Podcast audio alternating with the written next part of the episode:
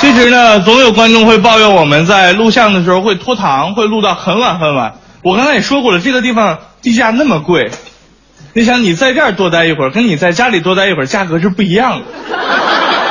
你这样想，你心情就会好很多，是吧？包括有的时候在电视台录影会连夜录，那你基本上就算省了租房的钱了嘛。对，其实我们今天要聊的就是房价的这些问题。其实啊，不知道有人发现没有，这个房价的上涨与下跌，除了关系到我们老百姓之外，还关系到那些地产大鳄，比如说什么王石啊、潘石屹啊、任志强啊等等等等这些人。怎么说呢？其实他们也不容易。你说房子涨价，他们挨骂；啊，好多人买完房子有房子降价，他们也挨骂，是吧？房子砸在手里卖不出去，他们挨骂；如果你买不到房子，他们也挨骂。其实房子这个东西呢，我不知道各位有什么感慨没有？比如说我在十年以前，我追求一个女孩，她就跟我说她不能跟我在一起。我说为什么？她说：“因为她这辈子想住海景房，我不可能给她。直到前阵子下大雨，都是海景房，我发现我还是买不起。其实就好像说，我们父辈们年轻的时候，我们看到的小说啊、电视剧啊等等，呃，这种文艺作品里面出现男女主角海誓山盟的时候。”女孩都会跟男孩说：“如果你爱我，就把月亮摘下来给我。”时至今日，事情已经发展到女孩跟男孩说：“如果你爱我，就买套房子给我。”可见房子已经比月亮贵了。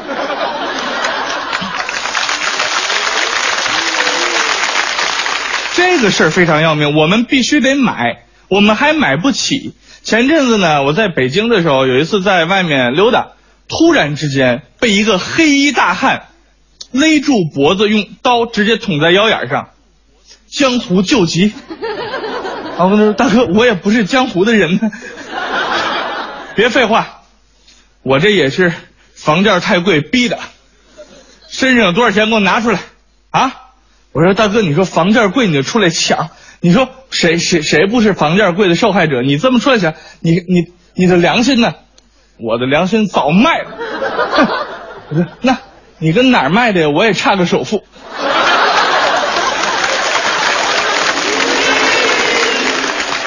没错，那么我们今天就要一起聊一聊关于房子的那些事儿。没有错，说到房子呢，我们就一定会说我们的房价特别贵，对吧？其实，在任何的地方，我们就会发现一个问题啊，越是中心地区，房价越贵。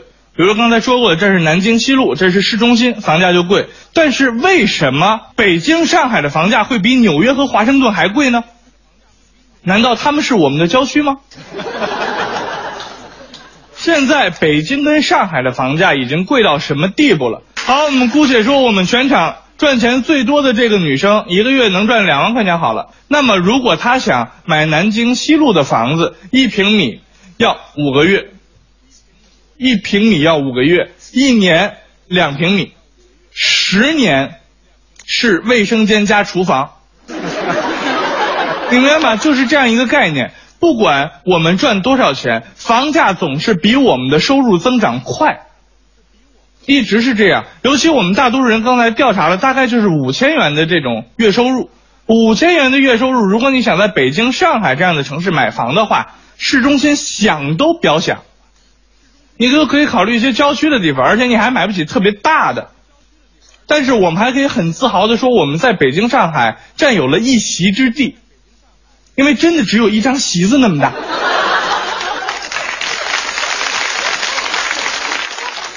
大家可能不知道国外的房价到底有多么便宜，比如说他们老家是吧？尤其在国外，我见到最有意思的一个房地产广告。就是有一个楼盘，它对面有一个小奈 l 的专卖店，这个楼盘的售楼处顶上就挂着一个条幅，你广告牌子上面写着“对面一个温馨的家庭，起码一个要有一个房子”。我们能想象，如果这个标语拿到我们中国来，会是一个什么样子吗？当然，在中国，香奈 l 的包还是很贵很贵，但是远没有房子那么贵。但是还是有一个成功的房产开发商把这个标语拿到了中国，而且非常合理，非常合理。他卖的房子在内蒙，对面是蒙古包，对面一个包，这里一个家。我呢，发自内心来说，还算是一个文艺青年。其实，你们不知道我这辈子最大的愿望是什么，是吧？我这辈子最大的愿望就是买一套房子，再把它卖掉，用这个钱跟我心爱的女生一起去周游世界。真的，这是我这辈子最大的，也是最浪漫的一个愿望。但是。但是有人会问，你干嘛那么费劲呢？你直接跟心爱的女生去周游世界不就完了吗？你干嘛还买房又卖房呢？这个人真的不懂中国。你不买一套房，哪来的什么心爱的姑娘？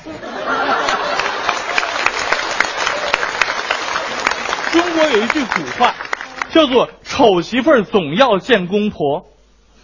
时至今日，这句话已经演变成了。穷小伙子永远没有丈母娘。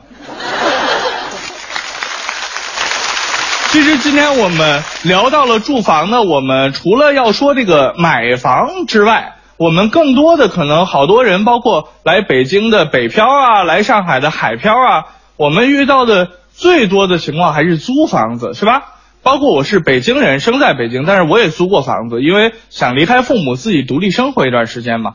要告诉所有男生的一件事情就是，如果你租房子，尽量找一个女生一起合租，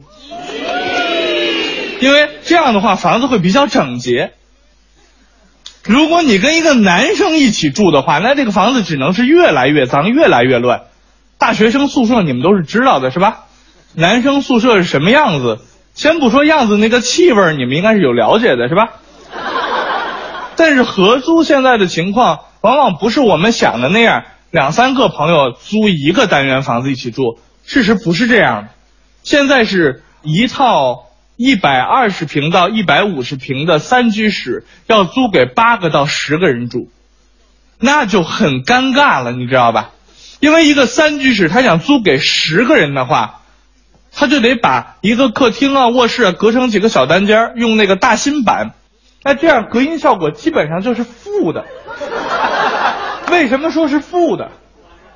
因为需要它隔音的时候，它不光不隔音，它还会晃。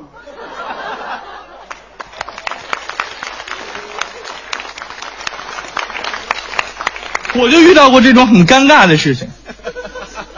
但是我有一次，当时啊，还没有说想做艺人，想去南方闯一闯。我去了海南，然后想在那边做科技，然后就租了这样一个房子。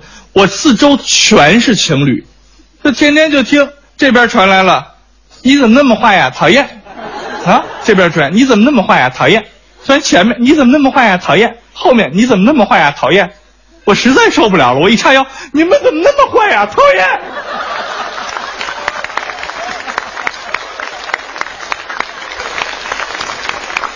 其实刚才说了那么多啊，要买房的事情，我们为什么不能换一个方法去思考？刚才我说了要。给一个女人安全感，就要给她一套房子。这套房子是一定要买的吗？如果我们可以长期的去租，能不能一直在一起？可不可以？如果我们大家都不买房子的话，房价会不会跌？前阵子就有人在网上做呼吁，说三年不买房，房价就会降。但是总有人绷不住，总是有一个德高望重的老人，叫做丈母娘，她逼你买房子，买房子，买房子。我们在租了那么久房子之后，谁不想买一套自己的房子呢？是吧？现在还在租房的朋友举手，我看一下。我也是，只是没有合租了嘛，是吧？这个现在还在租房子的人，谁不想买一套自己房？都想买。包括我们走在马路上面，走在什么地方，总会有人发房产广告，是吧？先生看一下吧，一平米多少多少钱？先生看一下吧，一平米多少多少钱？这不就是刺激我吗？一平米多少钱？我买不起呀，是吧？直到有一天，看有个小姑娘在街口派发传单。哎呀，我走过去，她冲我笑了一下。你说这年头没钱没车是没有姑娘对你笑的，是吧？于是我就走过去了，然后她就塞给我一张传单，跟我说：“大哥，跟你说，我们这个房子特别好，而且凭着这张传单去买，每平米优惠五块钱。”当时一看，那单儿都给我，都给我，我也买不起啊，就是这样一个情况。但是。我们要面对结婚这个问题，如果你连个房子都没有，谁的女儿要嫁给你？我们就必须去买，是吧？这个时候就会很尴尬，房价每天蹭蹭蹭的一直在涨。我看看手里的这张卡，除了坐公交一点用都没有。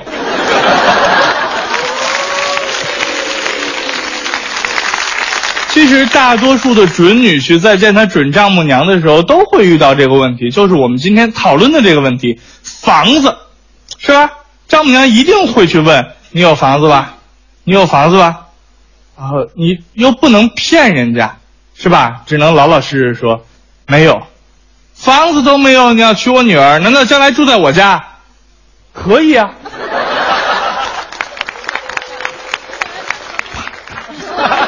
就 一定会被轰出去，是吧？这人太客气了，没有办法。但是，还是有一些人的运气很好，他的女朋友家里呢，会给他开的条件稍微的那么温馨一点。比如说，我前阵子一个朋友跟女朋友谈婚论嫁了，到家里去见父母提亲，啊，他父母是这样说的：“你看我家女儿啊，她有一个大表姐，啊，是高中毕业的。”前阵子结婚呢，人家男方给了八万的彩礼，房子付好了首付，准备买车。啊，这个他还有一个二表姐，是大专毕业的，啊，前阵子结婚呢，人家给了十万块钱彩礼，房子付了首付，已经买好了车。他还有一个三表姐，是大学毕业的，啊，人家给了十五万的彩礼，啊，房子直接买好了。啊，也买了车，他还有一个四表姐，是硕士毕业的，给了二十万的彩礼，啊，房子买好了，车也很高档。你看我女儿是个博士，我给你多少钱？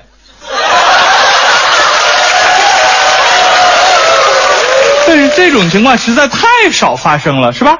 我们大多数准女婿见到准丈母娘的时候，故事大致一样。但是我们只能一样到开头，没法一样到结尾。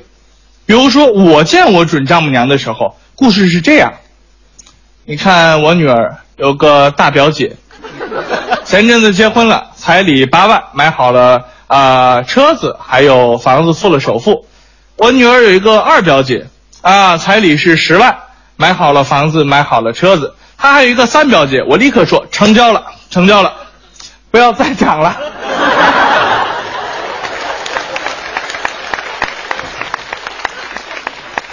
其实我一直也认为啊，这个结婚给女生买一套房子呢，我认为是正确的。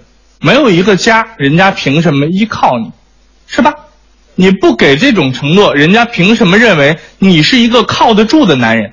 作为一个男人，我们必须承受这种压力，治国安家平天下。我们治不了国，也不可能平天下。我们起码要做到安家，要给自己心爱的女人们、女人一个温馨的家庭，起码就要有一个房子。